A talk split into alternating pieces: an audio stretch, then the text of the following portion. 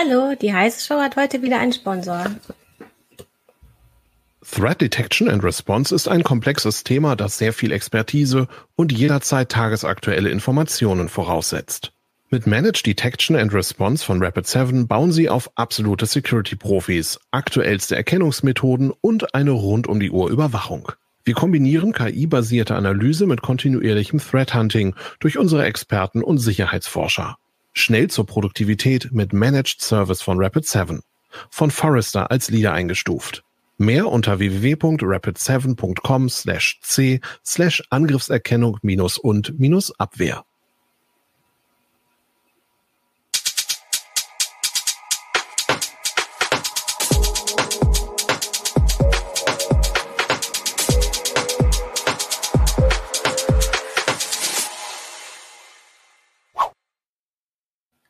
Hallo, herzlich willkommen zu einer neuen Heise Show. Wir sind hier heute in einer Doppelrolle, beziehungsweise ich bin in einer Doppelrolle, denn zum einen haben wir hier die klassische Heise Show, aber wir sind auch Teil der SEC IT.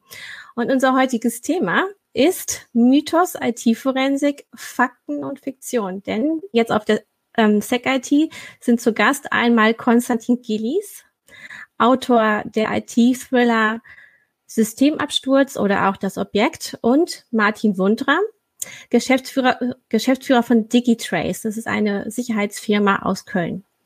Erstmal hallo, ihr beiden. Hi, Christina. Hallo, Christina. Hi, ich höre euch leider nur ganz, ganz leise. Ich muss jetzt dazu sagen, hier werden gerade zwei virtuelle Studios äh, miteinander verbunden und ähm, wir hoffen, dass es nicht so viele technische Probleme ja, Christina gibt. wird gleich lauter. Ähm, also einfach nochmal, hallo, jetzt lauter. Jetzt ist es lauter? Ja, genau. Jetzt höre ich euch ein bisschen besser. Also ich bin im Homeoffice, wie man wahrscheinlich sieht, äh, wie schon seit fast einem ganzen Jahr. Äh, aufgrund von Corona wollten wir uns jetzt nicht zu dritt auf die Bühne stellen, also versuchen wir das so. Ähm, ja, und wir werden jetzt gleich ein paar Ausschnitte aus ähm, Konstantins Büchern hören und dann wird Martin ähm, kommentieren, ähm, ob das denn tatsächlich so gemacht wird in der IT-Forensik. Und alle Zuschauerinnen und Zuschauer dürfen gerne Fragen stellen, die versuche ich dann reinzureichen. Und ähm, ja, wir werden hoffentlich mehr über IT-Forensik lernen, aber auch, wie man einen Krimi schreibt, der sich mit Computerforensik beschäftigt. Ich gebe an dich ab, Martin. Magst du, magst du anfangen?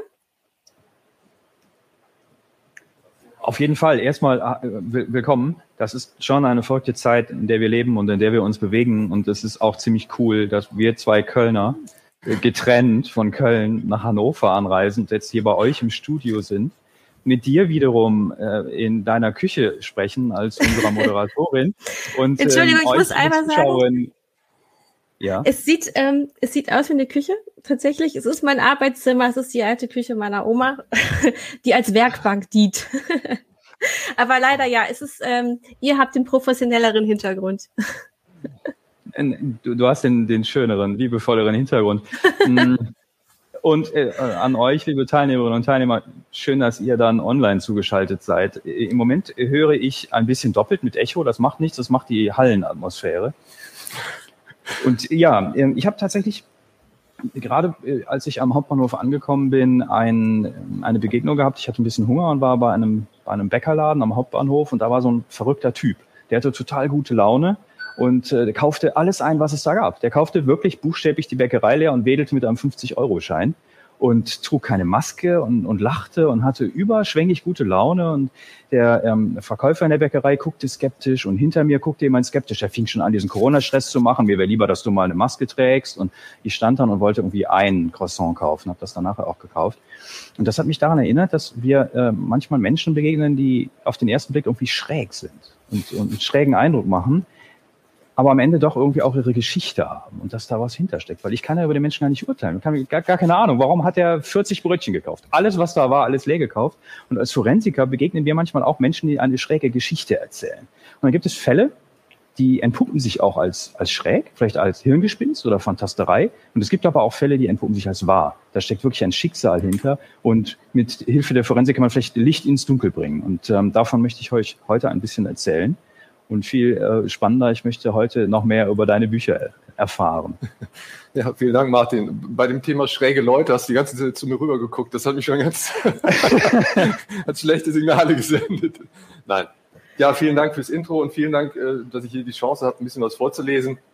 Ja, das soll so ein bisschen, wie soll man sagen, Fakt trifft auf Fiktion, so ein kleiner Clash sein zwischen dem, zwischen dem Romanschreiber, der sich alles ausdenken kann, einfach alles aufschreiben kann, was ihm so durch das, durchs Hirn spinnt und äh, dem Praktiker, der das Ganze dann äh, mal ein bisschen einordnet und sagt, äh, wie realistisch ist das? Ähm, ich meine, du kennst das wahrscheinlich, wenn du Fernsehen guckst und siehst irgendwie diese, die bekannte Szene, es wird irgendwie reingezoomt auf das, auf das Nummernschild, das erst ganz verpixelt ist und dann puff, durch die Magie von äh, Spezialeffekten ist das Nummernschild plötzlich zu sehen und dann muss es doch, dem, dem, dem Profi muss es sich doch innerlich dann zerreißen. Und ich hoffe, diese Momente wirst du heute nicht haben. Angedacht ist, dass ich ein bisschen was äh, aus meinen äh, Büchern vorlese und äh, dass du dann dein äh, professionelles Urteil dazu gibst. Ähm, ich weiß nicht, soll ich einfach mal anfangen? Ein Moment. Ja. Genau, ich möchte einmal nämlich dazwischen, weil wir haben hier direkt eine Frage von Killer Boy. Ähm, was ist IT-Forensik? Hat das was mit Hacken zu tun? Ähm, Martin, kannst du das genauer erklären, was ihr bei euch in der Firma macht? Spannende Frage. Vielen Dank für die Frage und wir freuen uns über äh, jede Frage, die ihr äh, aus äh, dem Kreise der Zuschauerinnen und Zuschauer an uns richtet. Ruhig jederzeit Fragen raushauen, die wir dann auch direkt besprechen können. Das stört uns gar nicht. Ganz im Gegenteil. Wir freuen uns, mit euch zu diskutieren. IT-Forensik kommt von dem Begriff der Forensik. Und das hat eben seinen Ursprung ähm, im antiken Rom. Und es geht darum, dass äh, früher öffentlich Gerichtsverhandlungen stattfanden, eben am Marktplatz, Forensis. Und die Forensik beschäftigt sich damit, Fragen zu beantworten. Zum Beispiel eben zur Klärung von Gerichtsfällen Streitfällen, wann ist etwas passiert oder wie ist etwas passiert, wo ist etwas passiert. Und häufig ist dann die wirkliche Frage, die dahinter steckt, warum? Ähm, oder vielleicht auch, wer ist schuld oder wer ist verantwortlich. Aber das ist eben dann eine Schlussfolgerung, die über die Forensik hinausgeht. Und die IT-Forensik ist das Teilgebiet hm, der Forensik, das sich mit der Untersuchung von IT-Systemen beschäftigt, und zwar IT-Systemen aller Art. Und in der äh, heute voll vernetzten Welt sind das nicht mehr nur Computer oder Server, Smartphones, sondern auch mittlerweile vernetzte Fahrzeuge, die vielleicht Fahrfehler machen. Da könnte ich äh, später etwas zu erzählen. Und manchmal hat das auch etwas mit Hacken zu tun, wenn man versucht, Zugriff zu erlangen auf eine Maschine, auf ein System, das man untersuchen muss. Hm.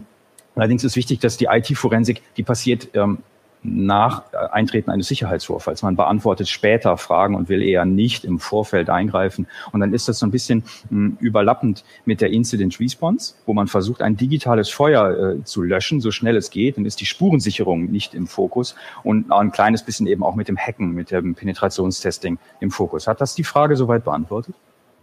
Ich denke, das war schon sehr umfassend. Man muss, glaube ich, wirklich sagen, ihr müsst ähm, relativ genau äh, aufschreiben, also eben auch einen Bericht schreiben, wie ihr dann, ähm, wenn ihr so einen Vorfall aufklären wollt. Ne? Also das ist dann auch wie klassische Polizeiarbeit. Ihr müsst ähm, jeden Schritt dokumentieren, den ihr dann zum Beispiel macht. Auf jeden Fall. Das ist kriminologische Arbeit von Kriminologen, die einfach Experten darin sind, ähm, äh, Verbrechen aufzuklären. Und die IT-Forensik ähm, hat erstmal ihren Fokus auf der Technik, gar nicht mal so sehr auf der kriminologischen Seite. Auch da gibt es wieder einen fließenden Übergang in die ähm, Beantwortung auch von Fällen, die in Bezug auf IT hm, passiert sind. Und ein wesentliches Grundprinzip ist, dass man super überpenibel arbeitet, super exakt dokumentiert, damit Dritte das nachher nachvollziehen können. Das ist leichter gesagt als getan. Spätestens dann, wenn man im Stress ist, an einem laufenden System unter Zeitdruck irgendwas machen muss, kann man vielleicht nicht mehr alles so gründlich dokumentieren. Aber dann muss man diese Situation später einmal in einem Gutachten auch wieder offenlegen. Es gibt so einen geflügelten Begriff gerichtsfest. Ja, ein Forensiker, der gerichtsfest arbeitet. Ähm, das sollte man nicht überstrapazieren. Es gibt nicht irgendwie ein Gesetz, wie ein Gutachten auszusehen hat, aber es gibt schon Grundprinzipien. Und eines der wesentlichen Grundprinzipien ist eben transparent, ehrlich unabhängig und nachvollziehbar, für Dritte nachvollziehbar zu arbeiten. Und das führt dann letztendlich zu diesem geflügelten Wort Gerichtsfest. Wunderbar. Es kam noch eine Frage, die können wir, glaube ich, jetzt noch eben ähm, noch beantworten lassen, nämlich ähm, wie kann man IT-Forensiker werden? Was braucht oh. man da? Welche Ausbildung? Das ist auch eine kluge Frage. Soweit ich weiß, ist der Begriff nicht gesetzlich geschützt. Also man kann sich nicht einfach Arzt nennen, man kann sich nicht einfach Jurist nennen, aber IT-Forensiker kann man sich durchaus nennen. Dann sollte man das allerdings auch können, weil man sonst möglicherweise von jemandem, der es dann wirklich kann, zu Recht eben auch verklagt wird. Man kann allerdings mittlerweile IT-Forensik studieren. Es gibt äh, mehrere äh, Studiengänge an verschiedenen Hochschulen, auch hochschulübergreifend. Und äh, da könnt ihr einfach mal googeln, ne? also DuckDuckGo oder eine andere Suchmaschine benutzen mm, ähm, eingeben, IT-Forensik studieren. Kann man als Bachelor-Studiengang machen, man kann es auch als Master-Studiengang machen und man kann IT-Forensiker auch werden, weil man es einfach Training on the Job, weil man es lernt. Ich selbst habe das nicht äh, studiert, ich selbst habe das nicht formell gelernt. Ich habe an der Uni Köln Wirtschaftsinformatik studiert und parallel dazu erste Fälle als IT-Forensiker bearbeitet und bin dann im Laufe der Jahre äh, immer, immer stärker in diese Rolle hineingewachsen, ohne formelle Ausbildung. Also beides geht. Und jetzt sind ja auch einige Jahre ins Land gegangen, wo es einfach noch viel bessere Angebote gibt, um schneller, um besser und noch tiefer lernen zu können. Und der Bedarf bei der Polizei ist ja auch gewachsen. So, ich denke, ähm, du kannst jetzt zu Konstantin übergehen, damit der auch einen Teil seiner Literatur vorstellen kann. Okay. Ja, vielen Dank, Christina. Erstmal. Ähm, Jetzt hat der Martin natürlich geschildert, wie der Forensiker optimalerweise aussieht, ja, kompetent und immer kühl und immer kontrolliert. Und äh, der Held von meinen Büchern, der ist äh, ganz anders, ja, der ist wirklich das andere Ende des Spektrums, der heißt Schröder, ist auch offiziell äh, Computerforensiker, ähm, aber so ein bisschen auch verschoben und schräger Typ, nicht mehr ganz jung. Ähm, man könnte ihn auch als alten weißen Mann bezeichnen. Er ist auch so politisch nicht immer korrekt und so, so ein grummeliger Typ. Und ähm, auch mit der Ermittlungsarbeit nimmt das nicht immer so genau. Aber es geht in diesem Roman auch gar nicht so sehr um die Ermittlungsarbeit, sondern um die, um die Abenteuer, in die er immer wieder hineinstolpert, die so gar nichts mit diesen kühlen Festplattenanalysen zu tun haben, die deinen Alltag prägen, sondern das Ganze hat immer so ein so ein James Bond, so irgendwie zwischen James Bond und MacGyver ist das angesiedelt. Also bitte nicht ernst nehmen als ernsthaften Beitrag zur IT-Security-Diskussion. Schon mal diese Disclaimer am Anfang. Ähm, der Martin hat mich gebeten, bevor ich irgendwie einsteige, mal ein bisschen was über den Schröder zu erzählen. Und anstatt groß auszuholen, ähm, lese ich einfach mal ganz kurz äh, vor, wie der Schröder zu Hause lebt. Äh, wirklich sind nur ein paar Zeilen und ich glaube, da entsteht auf dem Kopf schon das richtige Bild. Kann es irgendwo schöner sein als auf Grand Nerd Island?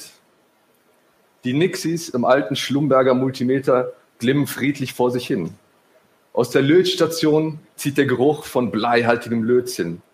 Und der Fischer Ghetto Blaster leiert zum hunderttausendsten Mal den Turrican Soundtrack runter. Das ist das Beste der 80er. Ja, ja, Isabel, es ist schrecklich dunkel hier. Nur eine Schreibtischfunzel über dem Arbeitsplatz, sehr unergonomisch. Aber man braucht keine Schreibtischlampe, wenn man Displays hat. Die leuchten viel schöner als jede deiner Designerlampen. Das treue China-Oszilloskop, dazu das Tablet fürs Fernsehen plus zwei weitere Monitore. So sieht gemütliche Beleuchtung aus. Und die ausgeweiteten Big Tower links und rechts, das sind meine Raumtrenner. Wo sehen Sie sich denn in fünf Jahren, Herr Schröder? Hatte die Personalerin in der neuen Bude gefragt, wo er arbeitet. Ehrliche Szenarien, in denen Damen vorkamen, waren wie immer ausgeschlossen. Da hätte ich wirklich einen Telefonjoker brauchen können. Ja, wo sehe ich mich in fünf Jahren? Wenn alles gut läuft, sehe ich mich genau hier zwischen dem Ghetto Blaster mit dem Turrican Soundtrack und dem ganzen Elektroschrott. Das ist also der Schröder, so ein ewig gestriger Typ, ja, Chaot. Ähm, aber er hat ein gutes Herz und er, er, mag seine Kollegin Harriet sehr, sehr gerne. Und im Prinzip geht es in den Büchern eigentlich nur darum, äh, dass er gerne eine Beziehung mit ihr äh, anfangen würde. Aber das ist nicht so leicht. Ähm, ich steife einfach mal mit, mit dem ersten äh, kleinen Abenteuer ein, und zwar aus dem Buch 0001. Das heißt deshalb so, weil äh, in jedem guten Actionfilm der, der Bombentimer immer bei 1, häng, bei 1 stehen bleibt. Es dann ist es James Bond, dann bleibt bei 0007 hängen, aber jetzt 0001. Ähm, in diesem Buch geht es unter anderem darum, dass ein guter Freund von Schröder verschwindet in Thailand, er wird entführt. Und äh, Schröder macht sich auf die Suche und er findet ihn auch tatsächlich. Und sein Freund der Linus wird festgehalten in einer Villa im Dschungel. Also alles schon sehr, sehr wahrscheinlich. Und äh, Schröder überlegt sich, ja, was machen wir denn jetzt? Er ist mit, mit, mit Harriet unterwegs und sie, sie hängen im Dschungel da irgendwie rum und der Zaun ist hoch und sie kommen nicht in die Nähe der Villa. Und Schröder hat sich natürlich einen Plan ausgedacht, der wirklich MacGyveresk ist bis zum Anschlag. Denn er kommt natürlich nicht rein und er kann nicht das tun, was er normalerweise tun kann, nämlich also über die Elektronik gehen. Also hat er sich folgenden Plan ausgedacht. Er hat sich also eine billige Drohne gekauft und unten ein Handy dran gehängt und jetzt ist sein Plan, mit der Drohne rüber zu fliegen und so bei den Bad Guys ins System zu kommen. Und diesen Plan muss er jetzt präsentieren und das ist natürlich nicht ganz einfach. An Elektronik rumfummeln, während jemand zuguckt, ist eine unangenehme Sache. Am schlimmsten war das früher mit Isabel, seine Ex-Freundin. Wenn die neben einem saß, rutscht man sofort in die Rolle des Elektronik-Pflichtverteidigers. Fand jede Technologie grundsätzlich überflüssig, sobald ein Kabel dran hing. Und hässlich. Und wenn eine Sache 100 Features hatte und nur eine davon ging nicht, dann wurde tagelang nur auf dem Bug rumgeritten. Die 99 Sachen, die funktioniert haben, die wurden nie erwähnt. Schröder, was wird das? Stufe 2 des Horrors, eine schlecht gelaunte Person schaut dir bei der Bedienung von Elektronik zu. Da hilft nur das Ausweichen auf die fachliche Ebene. Also die Typen im Haus, das sind ja Profis, das haben wir ja schon gemerkt. Das heißt, wenn die irgendwelche Rechner haben, äh, dann äh, haben die bestimmt eine Air Gap drumherum. Aber was nicht heißt, dass wir nicht reinkommen. Es gibt bestimmt ein Netzwerk, äh, weil irgendjemand will ja immer seine Filmchen sich angucken. Also ich habe jetzt die Drohne drüben gelandet und da wären wir theoretisch im Bereich, theoretisch im Bereich ihres Funknetzwerks. Und ich dachte, wir gucken uns da schon mal ein bisschen um. Aber natürlich immer den weißen Hut aufbehalten, ist ja klar. Komm schon, komm schon, komm schon. Die Verbindung ist aufgebaut. Ein Empfangsbalken. Naja, das Billig-Handy zusammen mit der Drohne auf dem Rasen der Villa. Und dann hat sie sich noch übers Handynetz mit meinem Laptop verbunden. Jetzt kann es losgehen. Nach internen Netzwerken suchen, und da ist auch schon eins. Und die Hirnis haben nicht mal den Namen geändert, sodass sofort jeder sehen kann, dass sie einen alten Netgear-Router benutzen. Das wird ja mal easy.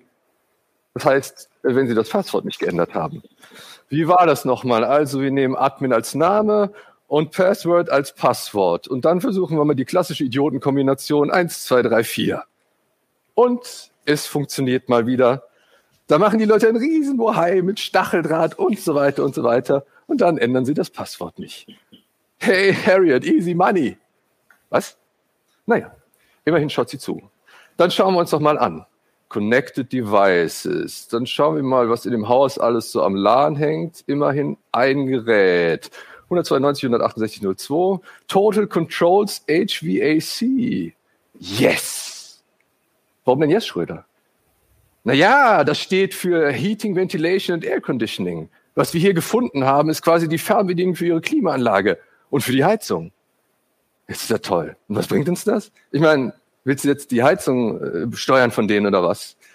Jetzt ist der gekommen, der große Moment für Schröders Reveal. Ganz einfach. Wir wollen doch wissen, ob Linus da drinnen ist. Also machen wir jetzt Folgendes. Ich gehe in die Steuerung der Klimaanlage und reiße die Temperatur in dem ganzen Schuppen auf Maximum auf. Dann wird jede menschliche Lebensform früher oder später rauskommen. Das ist doch absoluter Schwachsinn, Schröder. Ja, dann Harriets Frage gebe ich dann einfach mal direkt an dich weiter, Martin. Ist es totaler Schwachsinn? Nee, das ist schon auf jeden Fall erstmal spannend. Das ist spannend, das zu lesen und sich vorzustellen, wie die da im Dschungel hocken und diese Drohne fliegt. Und ich habe mich gefragt, als ich das gelesen habe, hören diejenigen die Drohne? Aber wenn die in dem Haus sind, dann hören die das wahrscheinlich nicht, weil die Drohne macht ja irgendwie Lärm. Aber mit einem Flugobjekt ein IT-System, in dem Fall ein Handy, an den Objekt des Geschehens näher ranzubringen, das finde ich ähm, erstes Mal wirklich klug, MacGyveristisch, aber auf gar keinen Fall unrealistisch. Sicherlich nicht Alltag, ja, ist nicht jeder Pentester, der jeden Tag die Drohne steigen lässt, um ein Handy anzuschließen. Aber wenn man das Handy entsprechend präpariert, dass es sich in das WLAN dort klingt und das WLAN dann äh, wie so ein Repeater oder eine Brücke äh, weitergibt, dass man also über die größere Distanz selber die Verbindung dorthin hat, absolut realistisch. Und ähm, wie du in dem Roman so schön schreibst, nur die Stacheldraht ähm, bewährten äh, physischen Barrieren, die dafür sorgen sollen, dass man da nicht reinkommt. Äh, Schröder und Harriet, die kommen da ja auch nicht rein.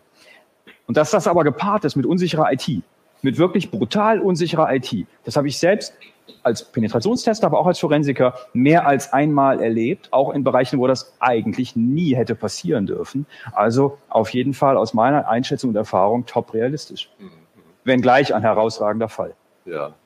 Na gut, also erstmal zu der Lautstärke der Drohne ist natürlich klar, der Disclaimer steht auch hinten in den Büchern drin. Mir reicht, wenn es zu 1% möglich ist. Ne? Ob das technisch dann, es, es muss rein, rein, rein theoretisch möglich sein. Das reicht mir schon aus. Ja, aber ich meine, das, das mit der Klimaanlage, ich weiß nicht, also wie viele, wie viele Gebäude würdest du sagen, hängen da wirklich schon am Netz, dass man irgendwie dann tatsächlich die Klimaanlage hochdrehen könnte? Ist das, das die Frage nochmal, bitte? Äh, ob das wirklich möglich wäre, dann, dass die Heizung irgendwie hochzudrehen aus der Ferne, das ja, schon. Wir haben ja mittlerweile Smart Home, also Vernetzung, äh, den Globus umspannen, wo Menschen ihre äh, Zuhause digitalisieren, aus dem Internet erreichbar machen. Kameras, die man äh, findet, Kameras, die zum Teil sogar von Menschen in Schlafzimmern platziert werden oder in Kinderzimmern, welches Ziel die auch immer damit jeweils bezwecken. Und eine Klimasteuerung, würde ich sagen, als vernetzte Klimasteuerung ist schon regelrecht ein alter Hut. Und wenn man jetzt ähm, betrachtet, du hast da eine Situation im Dschungel, das ist eine Außenstelle, sagen wir es mal, ohne zu viel zu spoilern, eine Außenstelle, die nicht den Sicherheits Sicherheitsbeauftragten direkt on-site hat, ähm, dann wird sicherlich der pragmatische Weg sein, da steht irgendwie ein, ein DSL-Router, ein LTE-Router, irgendwie so ein Ding und dann schließt man da die paar Sachen an, die man so braucht. Und äh, auch aus der Sicht wirklich ähm, glaubwürdig. Ja. Ja, ich denke auch, die Bad Guys haben keinen Datenschutz- oder Sicherheitsbeauftragten an dieser Stelle. Zumindest nicht immer, ja. ja.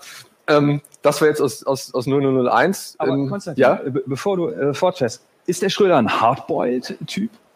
Nein, nein, er ist, der, der tut immer nur so. Der, der tut immer so, macht immer auf hart und, und äh, sein Vokabular ist auch wirklich sehr, sehr deftig. Also ich mehr als einmal habe ich gehört, er ist ganz schön sexistisch und so. Äh, klar, ne, alter weißer Mann, äh, der der ist natürlich noch so vom alten Schlag, Indianer weinen nicht und versucht immer so den Harten raushängen zu lassen.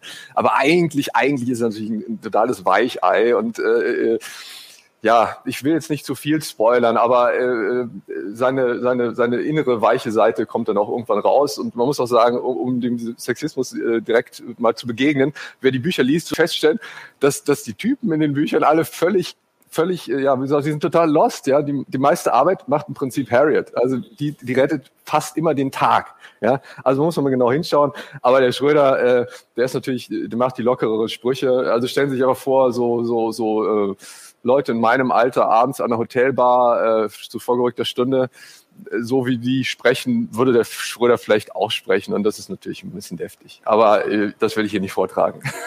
Okay. Vielleicht darf ich auch kurz da rein. Äh, du, äh, du schreibst ja auch aus der Ich-Perspektive dann. Also ist quasi, ähm, du, man, man kann die Gedanken von Schröder mitverfolgen oder wie er Sachen sieht. Und genau, ich glaube, dadurch genau. kann man auch mehr verstehen, wie seine Gedankengänge funktionieren oder wie seine Sicht auf die Welt ist. Was ich gerne nur von dir wissen würde, ist, ähm, du versuchst das ja relativ akkurat zu beschreiben, auch wenn es ähm, eher ein seltener Anwendungsfall ist. Ne? Also du sagst ja, es muss zu ein Prozent möglich sein, aber für so ein Krimi ist das ja auch sehr, sehr passend. Ich meine, was sieht man alles bei James Bond? Ähm, aber wie weit gehst du da wirklich ins Detail? Was, was mutest du deinen Lesern zu oder Leserinnen? Ähm, beziehungsweise was ist dann deine Zielgruppe? Sind das genau die Leute, die das bis ins Detail verstehen oder versuchst du es so kurz anzutasten? Also du sagst, ähm, du schnappst dir ein Computerproblem oder ein Sicherheitsproblem und beschreibst es grob, aber nicht zu fallen, damit noch alle mitkommen? Genau, also mein, mein Ah, ich höre leider nichts mehr.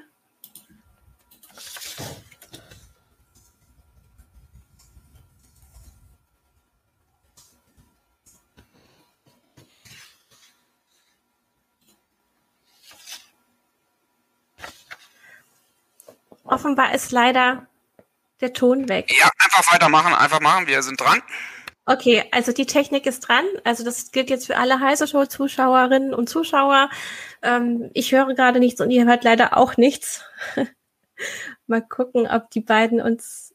Christina muss einen Moment moderieren. Wir brauchen eine Sekunde, zwei Sekunden, zwei Sekunden, zwei Sekunden. Ja, genau. Christina, bitte kurz kurz weiter moderieren. Ja, ähm, es wird ja sicherlich gleich auch noch mal die Sprache kommen, vielleicht auf Keylogger, die man einsetzt, um in fremde Systeme reinzukommen.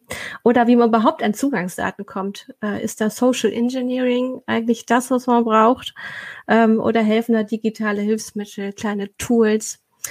Ihr seht jetzt gerade eingeblendet, ähm, was die SEC-IT eigentlich ist. Auf, ähm, die lief jetzt vom 23. Nein, Februar bis heute. Heute ist der Abschluss der SEC-IT.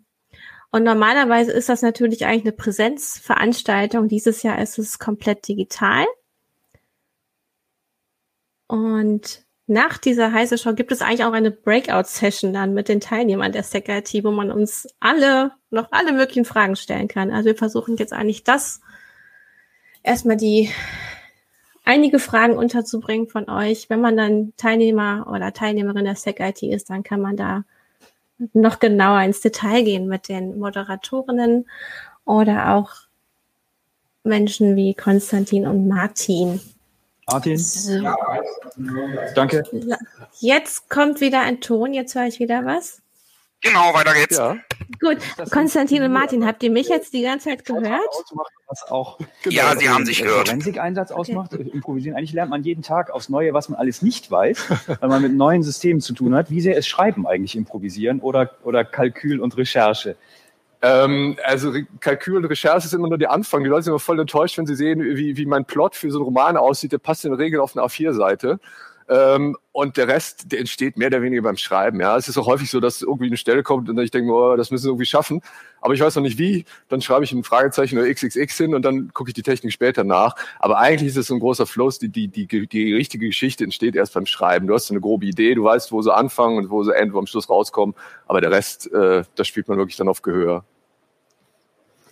Ich, ich würde gerne einsteigen, Christina, bei dem, was du gerade in, bei der letzten Frage, weil das ist nicht perfekt, da habe ich jetzt eine perfekte Stelle gefunden, ähm, mhm. ob, ob man immer äh, mit, der, mit der Technik wirklich um die Ecke kommen muss, um, um, äh, um in Systeme einzu, äh, reinzukommen. Und äh, natürlich ist es nicht der Fall. Und das habe ich jetzt auch in meinem, in, in meinem letzten Buch Systemabsturz, da kommt das an einer Stelle vor. Und zwar, dass ausnahmsweise äh, der Leines, Schröders bester Freund am Start, der zeichnet sich dadurch aus, dass er keinerlei IT-Kompetenz hat eigentlich. Ja, der hat eigentlich keine Ahnung.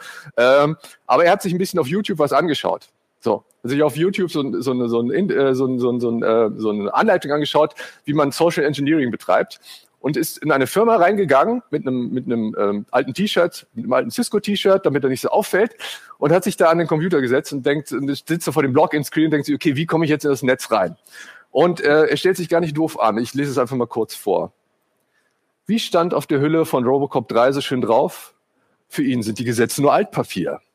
Leines greift lässig zum Hörer und wählt tipp wahllos eine Nummer.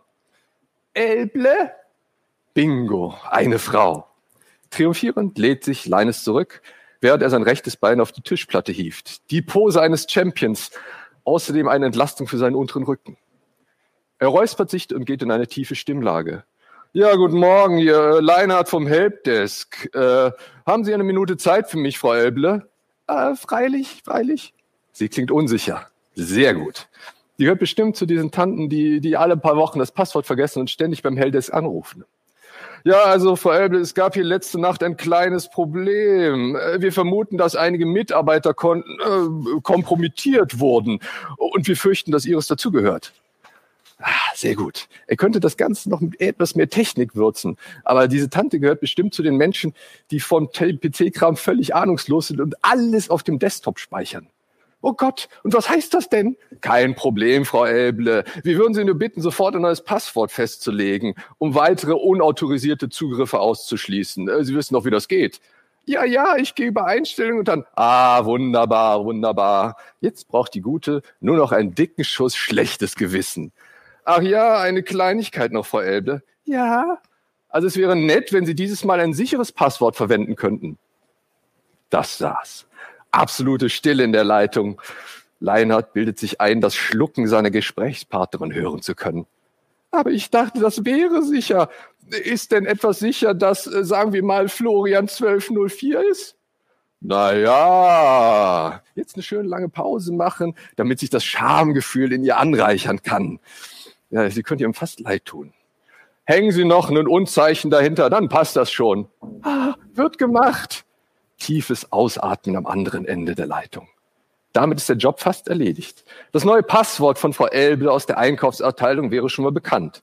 Und sie ist so destabilisiert, dass sie den Nutzernamen ebenfalls gleich ausspucken wird. Schließlich ist sie überzeugt davon, dass wegen ihrem blöden Passwort die ganze Benninger Gruppe von Cybergangstern überrannt wurde. Solche analogen Leute denken ja immer, dass sie an, alles, an allem schuld seien und der PC explodiert, wenn sie irgendeinen falschen Knopf drücken. Sie wird ihm, dem Experten aus der EDV-Abteilung, alles verraten, nur damit die Sache vom Tisch kommt. Ja, ja, gut, gut, Frau Elbe. Ach ja, den Benutzernamen, den können Sie gleich lassen. Also, Elbe-M, alles klein. Kommt es wie aus der Pistole geschossen. Alles klar, ja, ja. Dann noch einen schönen Tag. Ihnen auch, Herr Leinhardt. Thomas Leinhardt. Er lässt den Hörer lässig zurück aufs Telefon gleiten. Spielsatz und Sieg. Ja, ganz schön gemein, die arme Frau, ne? Aber ist es so? Geht es so? Ein bisschen überspitzt, aber im Ergebnis geht es genauso. Es ist gemein, weil man mit Menschen spielt, weil man Menschen manipuliert. Sicherlich nichts, was äh, zum Alltag eines Pentesters ähm, gehören sollte, ohne das gut mit dem Auftraggeber abzusprechen, gut zu planen und am Ende auch so dafür zu sorgen, dass die Menschen, die man ähm, mittels Social Engineering überprüft hat, um im Ergebnis für mehr Sicherheit zu sorgen, nicht verletzt sind oder gekränkt sind, weil man sie provoziert und ihre eigenen Schwächen auch ähm, gewahr werden lässt im Nachgang.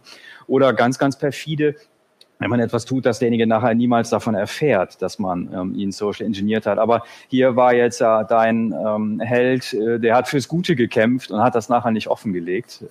Er glaubte fürs Gute zu kämpfen. Ja, er, genau. er, glaubt, okay, er glaubte fürs Gute zu kämpfen. Ähm, und tatsächlich äh, hat auch die Dame jetzt wahrscheinlich ein besseres Gefühl, weil es hat endlich mal jemand von der IT-Abteilung sie persönlich angerufen. Vielleicht ist das früher noch nie passiert, weil die IT-Abteilung alle Hände voll zu tun hat, den Laden überhaupt irgendwie am Laufen zu halten. Also manchmal trifft man auch wirklich genau genau ins Schwarze, wenn man auch jemanden überhaupt nur mal anspricht, eine persönliche Ansprache, die IT meldet sich. Also von daher finde ich auch nicht unrealistisch, was du geschrieben hast.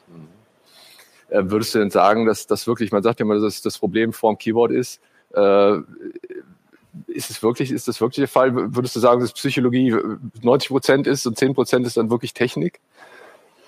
Auf die Gefahr, falsch zu zitieren, ein Zitat von Bruce Schneier, wenn ich es richtig in Erinnerung habe, nur Amateure greifen Maschinen an, Profis greifen Menschen an, weil am Ende eben Menschen die Maschinen bedienen und Menschen die Maschinen auch irgendwie orchestrieren und überhaupt auch erstmal erschafft haben, solange bis die KI dann irgendwann mal übernimmt ne, und ähm, der Mensch nicht mehr so viel zu melden hat. Aber falls das jemals passiert und bis das passiert, ist der Mensch derjenige, der die wesentlichen Stellschrauben ähm, bedient und von daher, ja, das funktioniert, wenn man Menschen anspricht, weil wir wollen ja eigentlich auch helfen.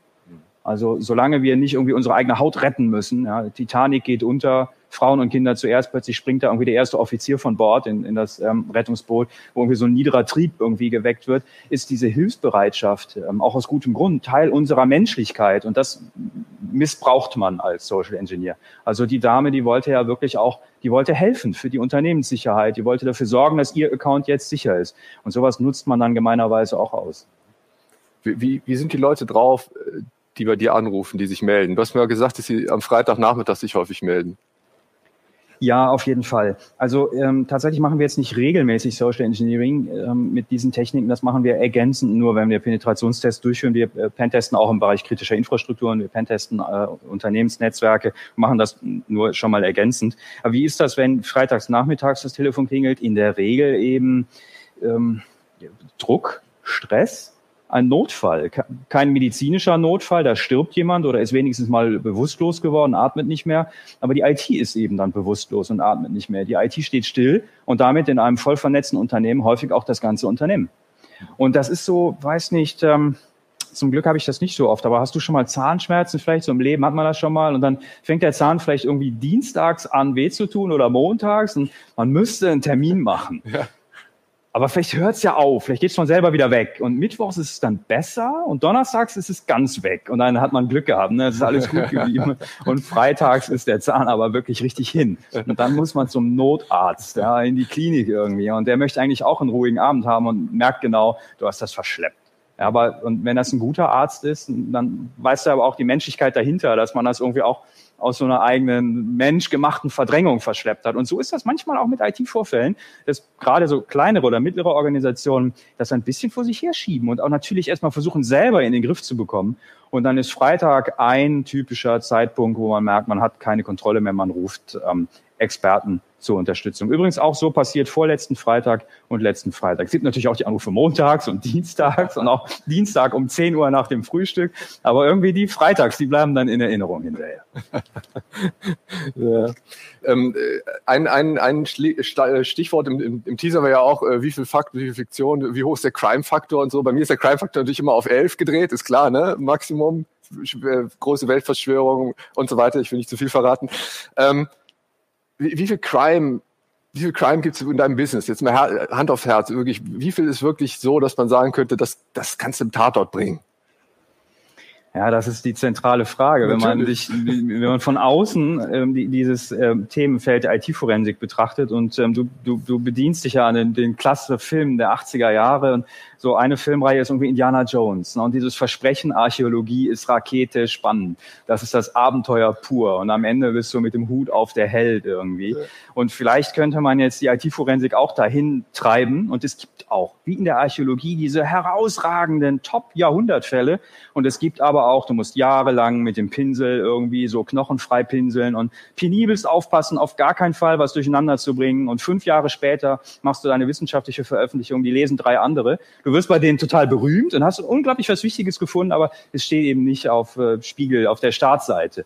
Und so ist die IT-Forensik auch ein Spektrum von vielleicht mal so Jahrhundertfällen oder herausragenden Fällen, ähm, aber auch der ganz normalen Alltagsfleißarbeit, die dann eben eher Routine ist. Um einen ähm, Fall anzusprechen, weil er eben öffentlich geworden ist und ich auch öffentlich darüber berichtet habe, Jeff Bezos äh, Mobiltelefon ist mutmaßlich gehackt worden und äh, der forensische Bericht ist an die Öffentlichkeit durchgestochen worden.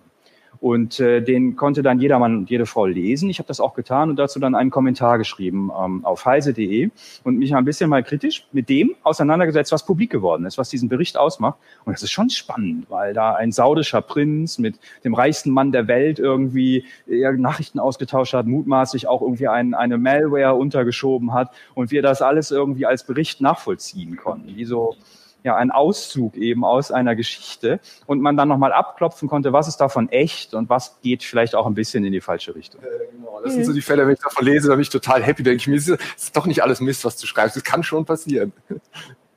Ja, ich wollte gerade sagen, also ähm, das, was du da ähm, in, in deinen Büchern benutzt, äh, also welche Techniken du beschreibst, das haben wir ja bei Heise tatsächlich auch immer wieder äh, in unserer unserem äh, Newsstream. Ähm, es ging jetzt ja auch in deiner Frage darum, äh, ob das was für Fernsehkrimis ist, ne? also wie den Tatort. Und ich glaube, da hat die Computerforensik tatsächlich das Problem, äh, dass man meistens ja nur einen Menschen darstellt, der vor einem Rechner sitzt und der steckt da vielleicht noch was dran. Und ähm, du kannst in deinen Büchern aber eben auch diese inneren Vorgänge der Figuren beschreiben. Warum benutzen die jetzt den Keylogger oder warum benutzen die, wie bei uns in der Ankündigung dieser Sendung, ähm, Holzleim, um irgendetwas zu machen? Äh, das kannst du alles viel besser ausarbeiten und in so einem Tatort bleibt das doch meistens sehr flach. Wenn man das sich noch weiter äh, vielleicht auch ähm, animiert, zeigt, was dann genau gemacht wird, ähm, was, was der Computerforensiker ähm, gerade macht, dann, dann kann man das so ein Publikum vom Fernseher eher schlechter näher bringen. Ich glaube aber auch, dass die Drehbuchautoren vielleicht ähm, selber nicht so viel Ahnung haben wie Konstantin und nicht so viele Erfahrungen haben und übermäßig vereinfachen. Ähm, ich gucke tatsächlich auch gelegentlich gerne mal den Tatort. Und der letzte Kölner Tatort brachte die äh, Polizeiforensikerin in die Notwendigkeit, äh, chemische Analysen machen zu müssen und den Computer untersuchen zu müssen. Es wird also regelmäßig die Forensik insgesamt in einen Topf geworfen und dann muss der Forensiker der Ultra-Superheld sein, der in allen Fachgebieten der Forensik Bescheid weiß. Und der Gipfel dessen, was ich mal gesehen habe, war der Mediziner. Also der Pathologe, der bekam im Tatort wirklich das aufgeklappte Laptop auf den Stahltisch gestellt und sollte das untersuchen. Da ist dem Drehbuchautor nichts Besseres eingefallen.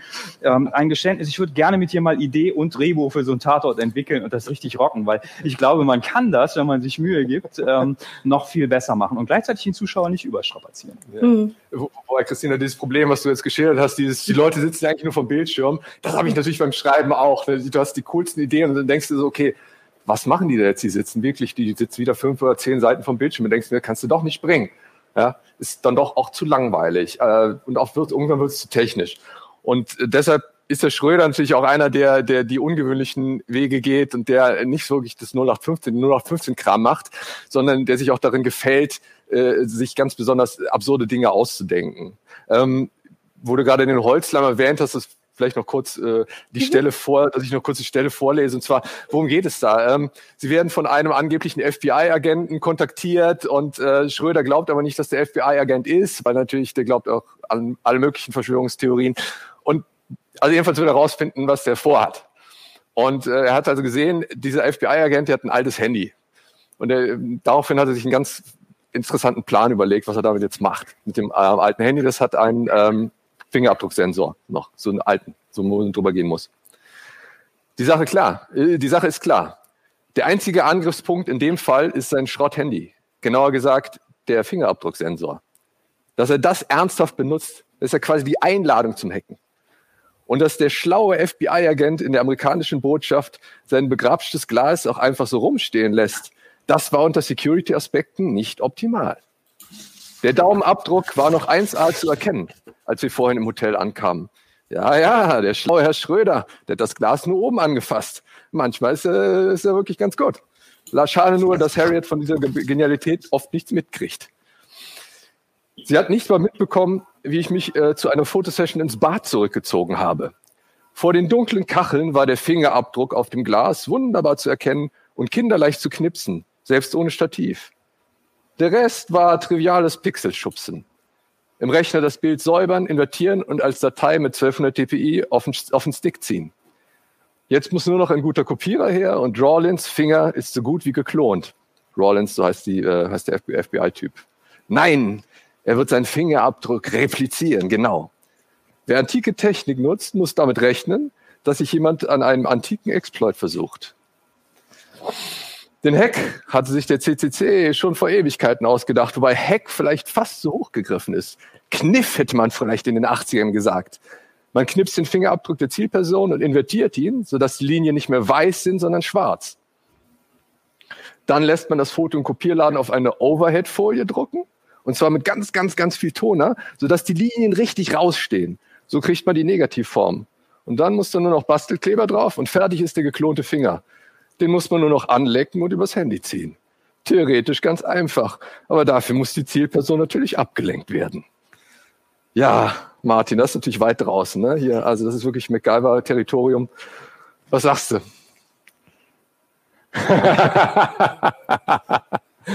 Immer vorsichtig. Bevor du das Glas nachher mit nach Hause nimmst. Ja, das ist auch spannend. Ne? Das ähm, ist der CCC-Hacker Starbuck der ähm, als ähm, Hacker, aber eben auch als Wissenschaftler und Forscher sich betätigt.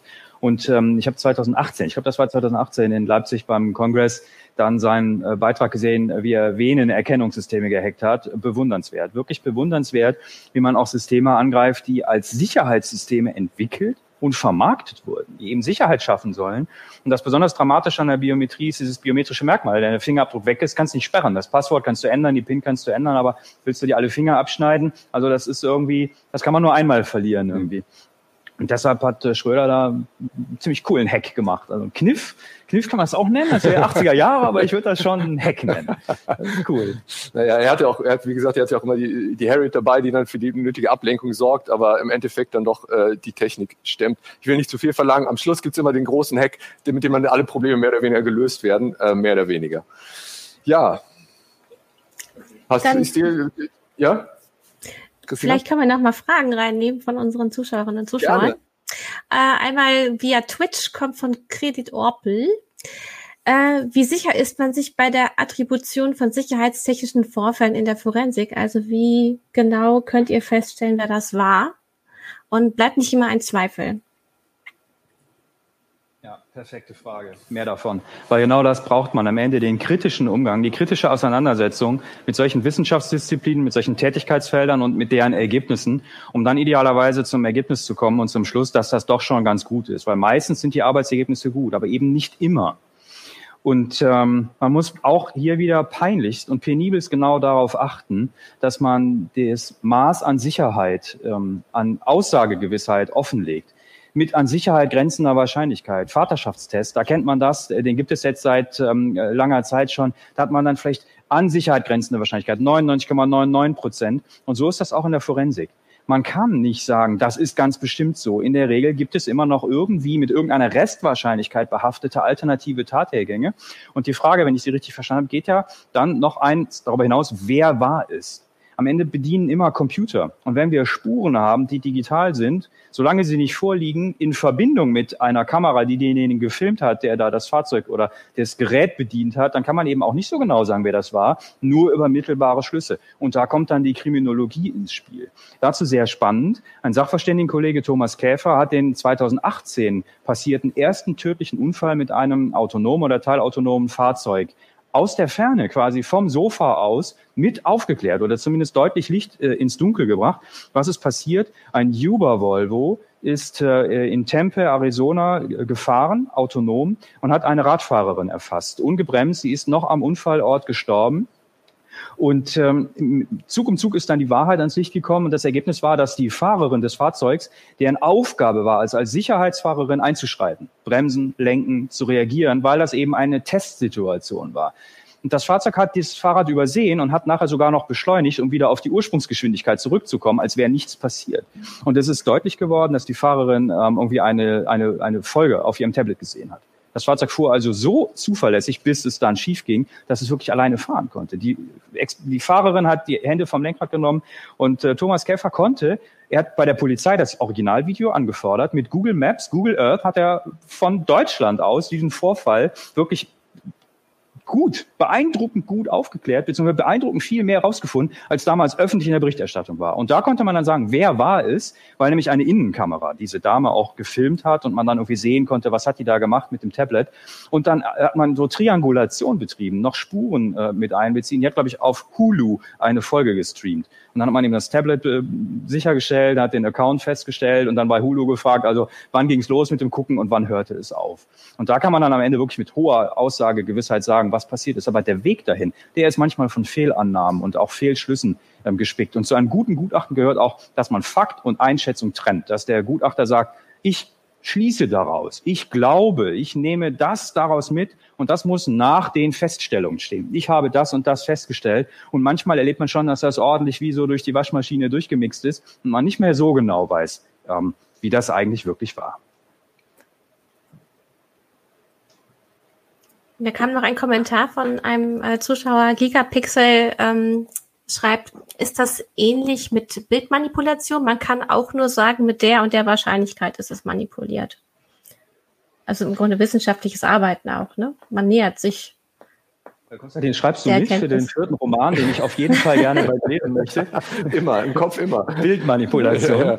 Mm, ich bin kein ausgewiesener Multimedia-Forensiker. Und das machen andere besser. Im Laufe der Zeit habe ich aber auch gelegentlich so Bildmanipulationen untersucht und äh, da Dinge gefunden. Das war dann eher qualitativ machbar. Also durch ähm, zum Beispiel kontrastverstärkende Maßnahmen ähm, war dann äh, auch quasi für einen Blinden sehbar zu machen, da ist dran gedreht worden. Da musste man dann nicht mit Restwahrscheinlichkeiten arbeiten, weil es wirklich so extrem deutlich war. Es gibt eben manchmal auch, völlig unabhängig jetzt mal von der Multimedia- oder Bildforensik, den klaren Fall, der einfach wirklich der, der ist klar, der ist jedem direkt einsichtig und ganz plumpe Bild- oder Tonmanipulation kann man dann auch wirklich so erkennen. Dahinter steckt dann natürlich wieder doppelter Boden. Hat das jemand vielleicht als False-Flag-Operation gemacht, damit es so aussieht, als ob? Dann kann man sich auch irgendwann Alufolie um den Kopf wickeln. Also man muss irgendwo wissen, wo hört man dann auf? Und da geht das dann wieder hin in die äh, Richtung des Fragestellers. Ne? Selbst beim klaren Fall bleibt nur mit an Sicherheit grenzender Wahrscheinlichkeit typischerweise. Wie häufig habt ihr es denn Entschuldigung, Konstantin, mach du erstmal. Nee, wo du gerade vom Aluhut redest, weil, aber ich habe letztens gehört oder gelesen, dass es tatsächlich also diese Antiforensik gibt. Das heißt, es gibt also Menschen, die Bad Guys, die wissen also schon unter Umständen kommt da der, der Martin Wundram und schaut sich die Kiste irgendwann an und die reagieren damit also präventiv, äh, bereiten sich also schon quasi auf die Durchsuchung, auf die Hausdurchsuchung vor. Äh, ist dir sowas schon mal passiert, dass du gemerkt hast, okay, da ist wirklich so geschickt dran gedreht worden? Also ähm, auf keinen Fall jetzt hier Angst machen und, und, und Drohgebäude irgendwie als Horrorszenario skizzieren. Aber tatsächlich haben wir in einer Forensik-Software, die ähm, international in Verwendung ist, mh, hm, vor einigen Jahren eine Lücke gefunden, eine triviale Lücke. Man konnte einfach HTML und JavaScript-Code in die Windows Registry reintun. Und der wurde dann nachher im Zuge der Verarbeitung von dieser Forensik-Software interpretiert und ging in den HTML-Bericht. Und zwar eins zu eins. Das heißt, du konntest wie so der Fluch von Tutanchamun irgendwie, du konntest da das Grab vergiften und darauf warten, dass die Forensiker irgendwann kommen, das Grab öffnet und anfängt zu untersuchen und dann kommt die grüne Giftwolke und ähm, breitet sich eben aus. Jahre später, du kannst es wirklich jahrelang schlummern lassen, aber an der Stelle HTML und insbesondere im JavaScript-Code für die Dynamik dann.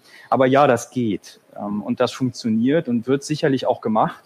Die einfachste antiforensische Maßnahme übrigens, ähm, in der klassischen greifbaren Welt, ich habe Handschuhe an und hinterlasse dann keinen Fingerabdruck und äh, dein Schröder, der kann den Fingerabdruck nicht abgreifen. Das funktioniert eben auch in der äh, digitalen Welt, dass man gar keine Spuren äh, hinterlässt. Aber dieses Angreifen des Forensikers, das ist sicherlich irgendwie, das geht dann langsam aber sicher in James Bond und so in, in nicht völlig unrealistisch, machbar, aber ganz bestimmt nicht Alltag.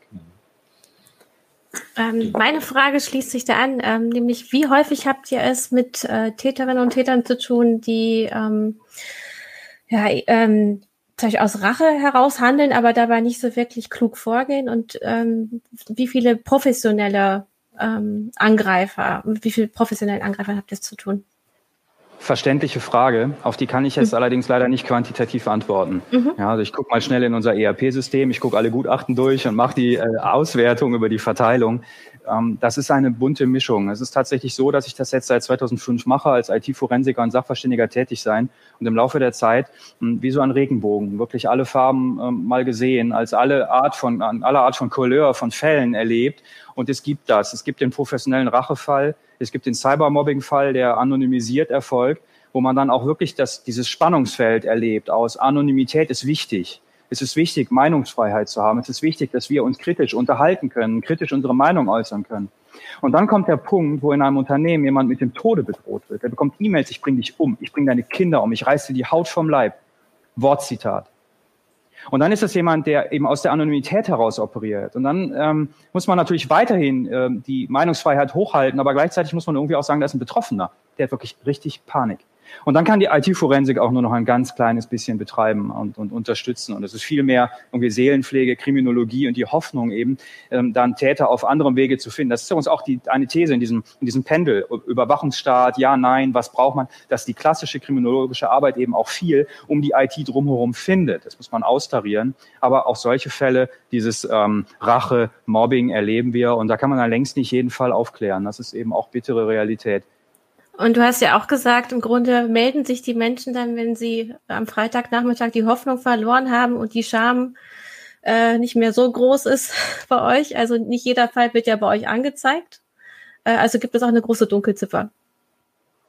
Ja klar, also wir, wir sind ähm, wir sind Dienstleister. Das heißt, mhm. wer uns beauftragt, bezahlt in der Regel Geld, es sei denn, es ist ein Pro Bono-Fall, den es sicherlich auch gelegentlich gibt, aber es ist eben nicht an der Tagesordnung. Wir stellen nachher eine Rechnung. Und IT-forensische Untersuchungen sind sehr schnell sehr teuer, weil nämlich aufwendig. Hm, das heißt, nicht jeder Fall kommt zu uns, weil irgendwer muss es bezahlen. Und das ist übrigens auch äh, wirklich, das zerbricht da manchmal auch ein bisschen das Herz, wenn ein betroffener Mensch da ist, eine Privatperson, ähm, und ist wirklich angegriffen worden und du weißt genau, um das alles zu untersuchen, brauchst du einen fünfstelligen Betrag. Und heute haben wir ein Gerätezoo. Nicht ein Handy, ein Laptop, sondern zwei alte Laptops, drei alte Festplatten, vier Smartphones, noch Tablets, Cloud-Accounts und überall kann irgendwas drin stecken, was man untersuchen muss. Da ist dann manchmal der pragmatische Rat, mach mal einen Cut tu das alles weg, entsorg das und lass uns überlegen, wie wir mit weniger Aufwand einen sicheren Neustart bekommen. Aber das ist eben das ähm, Spektrum, was uns als Menschen trifft, als Privatpersonen. Die wenigsten von uns sind Multimillionäre. Darf ich erzählen, dass Leines Multimillionär ist? Ja klar, der ist ja nur eine Nebenfigur. Ziemlich, ziemlich cooler Lebemann irgendwie, dieser Leines. Äh, der würde das aus der Portokasse bezahlen. Ja? Oder Jeff Bezos, diese Forensikuntersuchung, die dann öffentlich geworden ist, der zahlt das einfach so. Große Unternehmen haben natürlich nochmal andere Ressourcen, forensische Untersuchungen und Instant Response zu betreiben. Aber gerade dann, wenn man nicht mit den Millionen um sich schmeißen kann. Und das können wir in der Regel alle nicht. Dann muss man schon wirklich auch abwägen, was man tut. Mhm.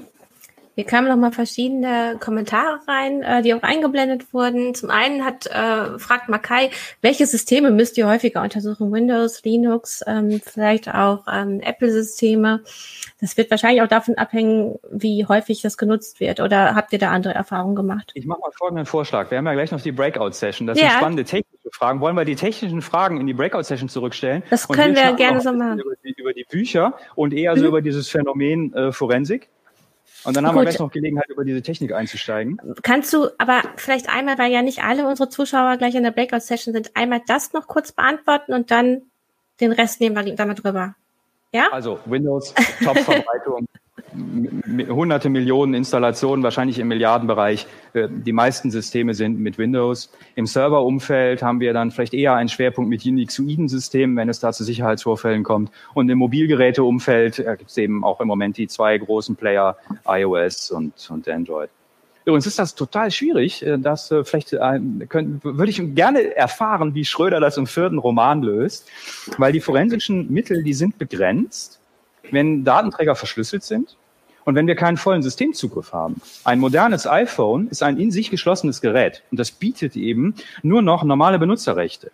Und die administrativen Rechte darunter, die sind auch dem Forensiker gar nicht mehr zugänglich. Und dann gibt es diese Security-Enklave, also ein Subsystem nochmal darunter, was sich sogar nochmal von dem Hauptsystem abkapselt. Und wie soll der Forensiker Freitagnachmittag für kleines Geld da drankommen, solange man nicht selber irgendwie ein Zero-Day-Exploit hat, eine Lücke hat, äh, mit dem man das Gerät angreifen kann. Und ich ähm, habe in Erinnerung, dass jemand aus dem Kreis der Teilnehmer zu, zu Beginn der Runde gerade fragte, macht man auch schon mal Hacking? Ja, dann kommt der Moment, wo man das auch hacken muss, wo man das richtig aufbrechen muss, um da reinzukommen, um irgendwie ähm, einem iPhone die Daten zu entlocken, weil das ist gar nicht so einfach. Ja, ich, ich habe irgendwo gelesen, ich weiß nicht, das stimmt, dass sie ab und zu dann auch, das ist so tragisch wie es klingt, den, den, äh, die von verstorbenen Personen dann nochmal die Hand nehmen und dann mit dem nochmal über den Scanner gehen, damit, äh, damit die Polizei da Zugriff drauf hat. Ne? Das ist so, scheint tatsächlich üblich zu sein. Ähm, eine, ich weiß nicht, vielleicht immer noch für eine, für eine kleine, ähm, wie soll ich sagen, noch ein kleines Geheimnis, das ich preisgeben kann an dieser Stelle. Martin, wie ich auf dich gekommen bin. Das weißt du nämlich gar nicht. Ja, ich glaube doch, aber ich bin mir nicht mehr ganz sicher. ich, hatte das, ich hatte das Buch geschrieben und äh, habe so ein bisschen wirklich wirr rumrecherchiert zum Thema Forensik und bin auf einen Artikel von dir gestoßen in der X. Äh, da hattest du geschildert, wie eine Person in der Firma wirklich ganz gezielt äh, belastende Bilder auf, auf, die, äh, auf den PC geschoben wurden und der inkriminiert wurde auf diese Weise. Und äh, du hast dann genau erklärt, wie man irgendwie, wie du herausgefunden hast, dass das manipuliert wurde und wer dann im Endeffekt der Täter war. Und ich dachte mir, das ist der Typ, den brauchst du für den, den brauchst du fürs Buch. Äh, Erklär es bitte noch mal kurz. Ich fand die Geschichte wirklich echt beeindruckend. Ja. Also erstmal danke, dass du dann die Mail geschrieben hast. Wir haben bei uns im Büro gesessen und direkt stundenlang geschnackt über deinen Roman. Das fand ich damals schon richtig cool. Ähm, der Fall selber, ähm, also als Forensiker, der ich bin, hat die Anonymität und die Vertraulichkeit und damit die Wahrung der Vertraulichkeit der Betroffenen und der Fälle wirklich oberste Priorität. Deshalb erzähle ich grundsätzlich, kann natürlich Worthülse sein, nur wahre Fälle, aber diese völlig verfremdet. War es eine Frau, war es ein Mann, ist es gestern passiert oder vor zehn Jahren, weiß man nicht. Aber der Kern, der ist wirklich wahr. Und der war ähm, dramatisch, weil jemandem in leitender Tätigkeit kinderpornografische Bilder untergeschoben wurden. Und das ist dann im Rahmen einer polizeilichen Ermittlung auch herausgefunden äh, worden, dass da Bilder waren. Er wurde für den Täter gehalten. Es gab eine Gerichtsverhandlung, es gab noch eine zweite, dritte, vierte, keine Ahnung, mehrere äh, Verhandlungstermine. Und ähm, wie, wie ist das, wenn dir jemand sagen würde, du bist pädosexuell, du hast kleine Kinder angefasst oder mir oder einem anderen, einer Frau oder einem Mann? Das ist wie eine Hexenjagd, weil das ist das Schlimmste, was man einem Kind antun kann oder mit das Schlimmste. Und zu Recht ist das auch völlig indiskutabel. Nur das kann zu schneller Vorverurteilung führen. Und genau das ist dann möglicherweise auch passiert. Derjenige hat richtig Drohbriefe bekommen. Der ist richtig fertig gemacht worden. Und am Ende war zum Beispiel erkennbar, ähm, was hat Lass dich nicht ablenken. Pass auf. Erzähl ruhig weiter, wir müssen halt gleich Schluss machen. Ähm, Ganz kurz zu Ende, zwei Sätze. Äh, genau. Die Bilder wurden mit ungefähr 10 Megabyte pro Sekunde Datenrate auf den Computer übertragen. Das war erkennbar anhand der Erstellungszeitstempel der Dateien und ähm, der Dateigröße. Und äh, sorry, 100 Megabit. Das sind 10 Megabyte pro Sekunde, typisches 100 Megabit Netzwerk. Und es waren mehrere solcher Dinge, wo, um auf die Frage von dem Teilnehmer gerade zurückzukommen, der Saboteur, der sich quasi gerecht hat, sich offenbart hat. Der hat nämlich auch ein ihn identifizierendes Merkmal aus Versehen mit kopiert. Hm. Das ähm, das ist wirklich super interessant. Ich wollte auch, das können wir aber gleich wirklich in die Breakout-Session ähm, schieben. Ich wollte nämlich auch Konstantin eigentlich fragen, ähm, wie viele Fälle du tatsächlich so studierst, um Vorbilder zu haben für deine, für deine Bücher. Ähm, ja, ich muss jetzt erstmal die heiße Show abmoderieren. Es geht ja später bei der Security noch für uns weiter. Ich danke euch beiden erstmal für diese unterhaltsame Runde. Und jetzt kommt noch einmal unser Sponsor und ich wünsche allen Zuschauerinnen und Zuschauern noch eine schöne Woche und ähm, Vielleicht wollt ihr nächstes Jahr auch bei der Stack IT dabei sein. So, jetzt kommt Threat die Werbung. Detection and Response ist ein komplexes Thema, das sehr viel Expertise und jederzeit tagesaktuelle Informationen voraussetzt. Mit Managed Detection and Response von Rapid7 bauen Sie auf absolute Security-Profis, aktuellste Erkennungsmethoden und eine rund um die Uhr Überwachung. Wir kombinieren KI-basierte Analyse mit kontinuierlichem Threat Hunting durch unsere Experten und Sicherheitsforscher. Schnell zur Produktivität mit Managed Service von Rapid7. Von Forrester als Leader eingestuft. Mehr unter www.rapid7.com/c/angriffserkennung- und Abwehr.